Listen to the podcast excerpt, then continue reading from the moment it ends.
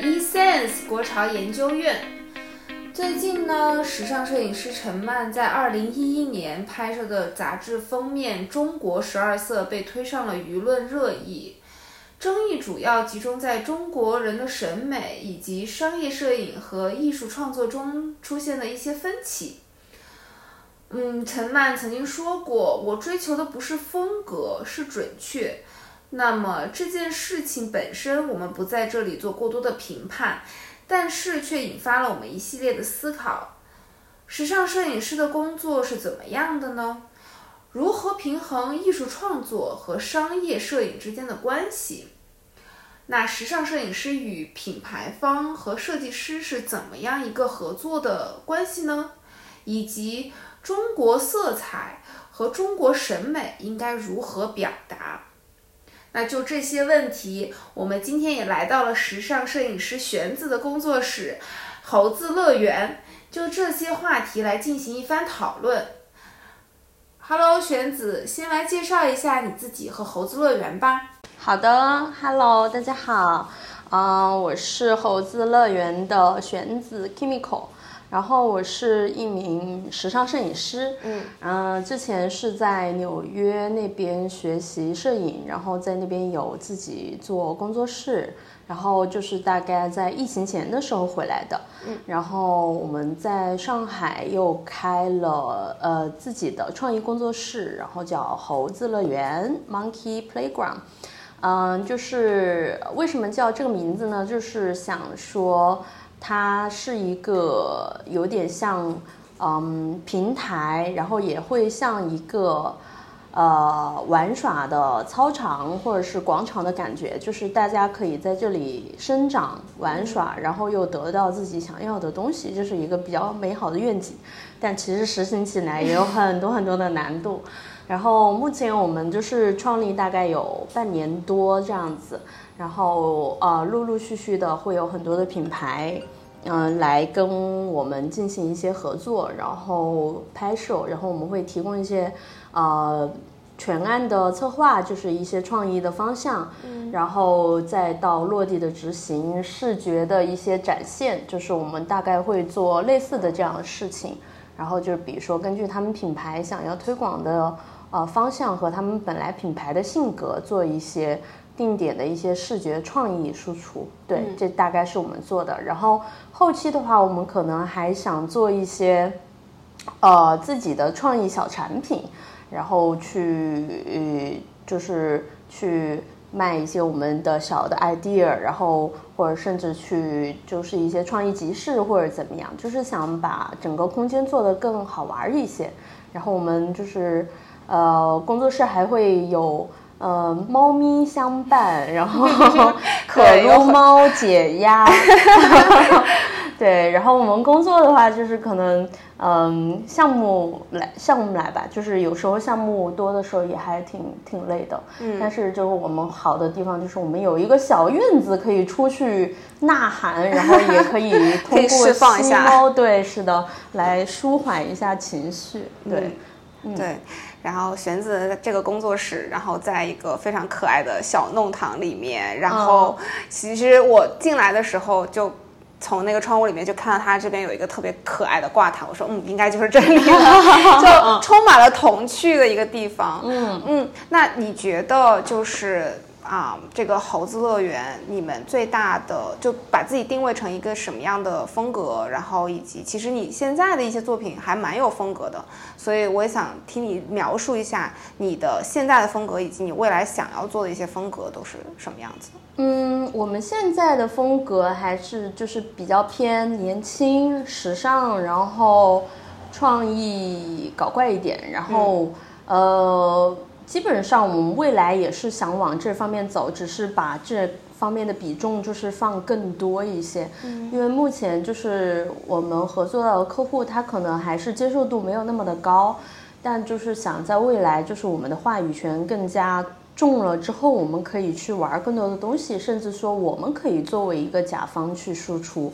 嗯，就是。更类似于创意热电的感觉吧，就是我们自己有产出，然后我们自己也是一个 IP，嗯，然后但路遥遥，呃，漫漫，就是还需要就是更多的去去做一些提升，然后努力，嗯嗯，对。那你之后，比如说，就是就在我觉得看到你的风格就有一些搞怪呀，然后有点小暗黑，然后有点少女，然后又是一个。有一点幻想，然后梦境的这种感觉。嗯，你觉得这种风格就对你来说是在你的过去什么事情影响了你，然后让你形成这样的风格吗？呃，我觉得跟我的童年有关吧。就是，嗯，我在拍摄。就是开始做摄影师之后，我就在想，就是我到底是一个什么样的人，嗯，然后我也想寻求我自己独特的风格，所以我就在不停的回想自己，呃，过往的一些经历，然后就是哪一些点是让我就是记忆犹新，或者哪些点是能组成我这个人的，我就会想到就是，呃，我童年时候的感觉，因为那个时候就是，呃，家里人都很忙，就没有时间陪我，然后。或者是他们就是嗯，就是下班之后，嗯，家人会去打麻将或者怎么样，反正就是能陪我的就是一些呃玩具，然后嗯千纸鹤，然后还有就是嗯我的猫咪，然后这样子，就是我的童年基本上就是我自娱自乐，就跟这些东西一起玩。然后那个时候我会觉得，我幻想的世界会非常的好，就是会他们会变大，然后来陪伴我，然后，呃，我甚至有时候会呃给他们构建一些故事、一些场景什么之类的，就是我感觉我的想象力可以无限的大，就是我对那段时间，嗯，虽然说好像是一个比较孤独的童年，但是好像又。成就了我很多美好的幻想，很丰富。其实就是反而在自己独处的过程中，好像你这个世界就不局限于在那个地方了，可能这个世界会变得更大，然后是的会，然后身边就有无限你可以想象的东西。对，是的。然后反而我觉得长大了之后，好多很现实的东西进来之后，哎，就是有点开始被局限，然后我很想找到那个时候的感觉。嗯，我脑海里刚想的就是。就是《玩具总动员》，然后 就是少女版《玩具总动员 》是吗？对，有点像。这个点还蛮好玩的。嗯嗯，那呃，你在纽约的经历，你觉得回来之后有什么不太一样吗？或者是有没有什么想要分享的小故事在纽约？嗯，纽约，我在纽约基本上处于一个可能从一个学生转型到一个。职场人就是的一个阶段吧。那当然，纽约就是它为这种创意人士提供了很多的可能。虽然就是可能你在那边赚不到什么钱，但是大家会还是挺尊重创意者的。然后我在那边有拍大概一年多的街拍这样子，然后就是有拍很多很多，就是大概几千人吧，上上千人的街拍，因为拍拍了一年多。然后就每天都会拍个四五十个人，四五十个到八十个那个样子，然后就是会跟这些人聊天，然后去发现他们身上的美，然后去去去去认识他们，甚至有时候成为朋友。然后拍到后面的时候，就是甚至会有人或者博主，就是他们专门穿好衣服，就是会到 SOHO 那边，就是让我去拍他们。啊，对，就是还蛮有趣的一些经历，虽然就是。就呃只能赚点生活费这样子，但还蛮就是蛮开心的那段时间。然后，嗯，更多在纽约，我觉得学会了就是去坚持一些东西吧。包括当你可能前期作为摄影师，你没有办法就是以这个职业来养活你的时候，你要怎么去坚持做你想做的东西？然后当时我可能就会在拍街拍的之余去捡垃圾。什么？对，就 what？纽约捡垃圾还蛮好捡的，然后很赚钱吗？难道？不不不是的，我是把那些东西捡来，然后就是做自己的创作作品，就是把它呃一些非嗯传统材料，然后重新来给它做一些造型，然后和模特一起来拍摄这样子。哦，就变成了你的一些就是道具啊什么的。对，吗是的，是的，道具或者服装造型，对，就是就是，嗯，没有条件创造条件，自己也得上，然后就是不停的那段时间就是自己呃积累作品，然后去去去发布，然后就是你会发现，就是慢慢的就是开始积，会有人开始来找你，嗯，然后品牌的拍摄，然后艺人的拍摄，然后时装周这些，就是慢慢的就是好像一个。漩涡一样，你自己搅动起来了之后，就是慢慢就越来越多，然后所以就是以至于到今天，就是可能我能，嗯、自己开这么一个工作室，然后也是前期的一些积累，嗯，然后慢慢的就是起来能这样子，好棒啊！就好希望你之前那些街拍可以，就是把它变成一个长期的像对长期的东西，而且包括因为因为我在纽约的时候也很感触很大，就是我觉得路边的人，嗯，就每个人都很有故事。对我到现在，因为我我可能离开美纽约有将近十年了，快，然后、哦然后，但是我永远都记得，就我上班那条路上有一个早餐车，然后我每天去那里去买一杯就是咖啡，嗯，然后特别好笑就是，因为他的咖咖啡大概是七十五美分，然后我每次都都给他一块，然后我就说不要找了这样子，嗯嗯。然后他就后来他就认识我了，他认识我以后他就知道一个好像他就每次说他说有一个中国的女生，然后每次来要热的咖啡，因为别人都要凉的，然后我要热的，然后他就会提前准备好放在那儿，然后然后没事了他就给我搭一个杯狗，然后他就说哦哦这个杯狗可以给你，然后什么的，然后我永远都记得他，我就觉得这个就是。就是让我很感动的点，然后让我觉得这个生活很有意义的事情。哦，对，所以我觉得你那个街拍的点也是这样的，我觉得它可以衍生出来就是小人物的一些很多故事。挺多的，但虽然有点可惜，就是后面，呃，因为签证，因为疫情的原因，就是没有办法继续了。嗯嗯，就是有遇见很多有意思的人，而且我觉得外国人在自我追求和那种，呃，self love 上，就是他会做的非常好，然后就是甚至有在拍极致。对，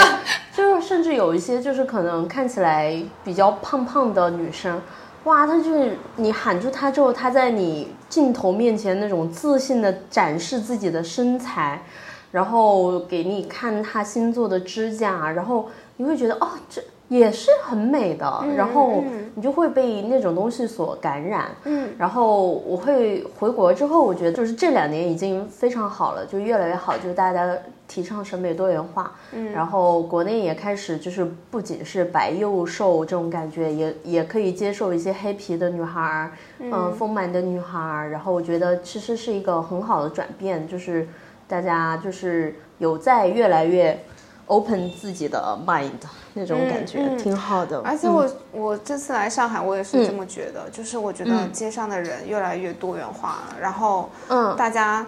就更有自信了吧？这个。这个可能确实跟生活环境什么各各个方面都会有一些不一样的变化在。对，嗯。但其实我觉得，呃，北京、上海比较明显了，嗯就是可能，呃，其他的城市也在慢慢的逐步步入这个里面，嗯。然后女生也不需要就是非要节食，就是瘦成那样病态，然后不健康的一些审美吧，也在慢慢在转变，对在转变，我觉得很好，嗯。那嗯，还有个问题就是，你作为摄影师，嗯然后你觉得你在这个过程中，就其实我了解到摄影过程其实还蛮长的，就从前期准备啊、沟通啊，包括方案确定啊、这些。嗯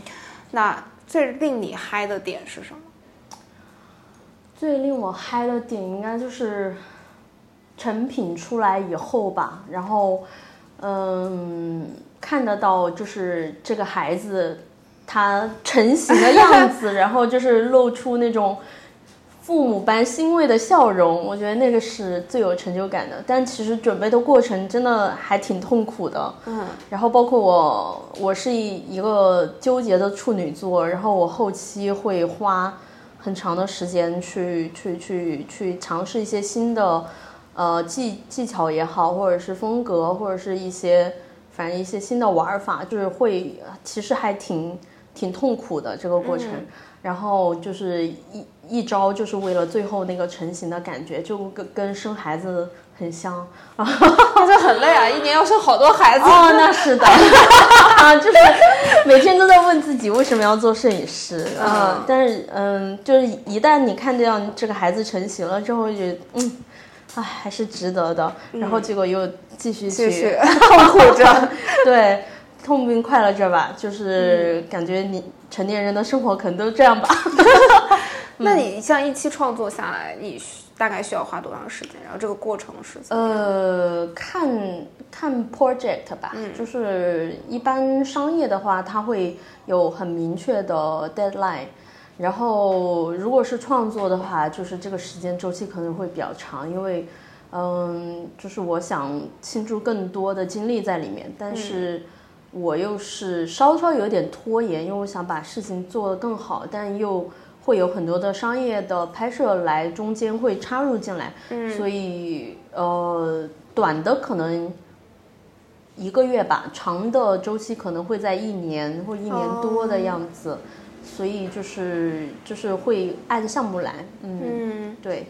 有时候可能会几个项目同时进行，然后就是一种爆炸的状态。很分裂，是吧？就很分裂。前一秒钟可能还在就是搞一个少女品牌，下一秒钟就要进入那种暗黑的世界，然后自己听一点那种嗯非人间的歌曲，然后强制让自己进入另外一个状态。嗯那你现在的这个创作部分跟这个商业部分大概会是一个怎么样的比重？我现在我觉得我的比重，因为可能是因为工作室才开始，其实呃商业的部分可能会占到百分之七十到八十，嗯然后百分之二十到三十的部分是创作的部分，就是我觉得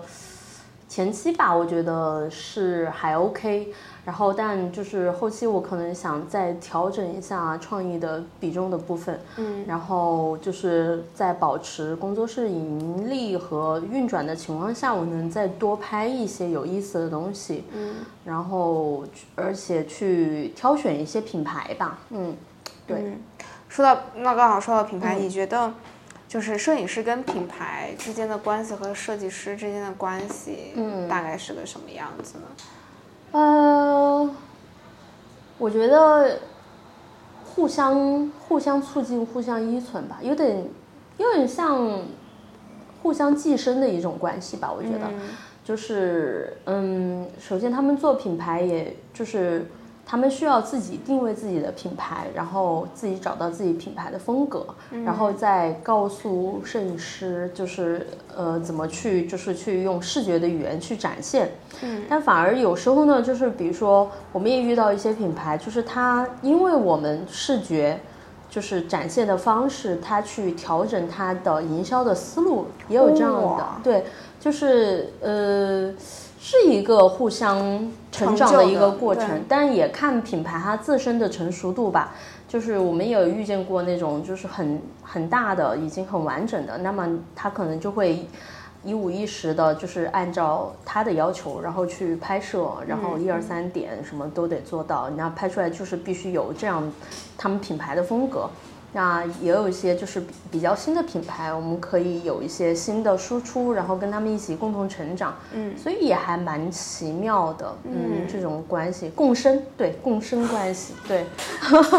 嗯那就是在这个沟通过程中，有没有就是遇到一些很好玩的事情，或者是就是很让你很崩溃的事情？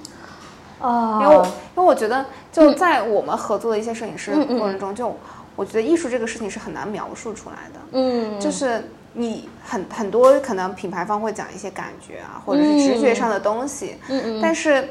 就是大家对这些形容词的理解又不太一样。哦，对，这是吗？就是就你说很可爱，好，你的理解的可爱跟我理解可爱不一样。对，是的，是对的，这个嗯点上面，你会怎么用什么样的方式去就更好的去沟通和协调这个事？嗯，我们会呃，这个点我们真的就太经常遇见了。然后我们一般就是会，比如说按照我们的感觉，我们会给呃一版的方案。然后客户他会有一些反馈的修改意见，嗯，但是基本上确实他会说一些很很抽象的概念，那我们就会让他把这个概念具象化，就说就是因因为太抽象了，之后我们真的没有办法改，然后他们最喜欢说的就是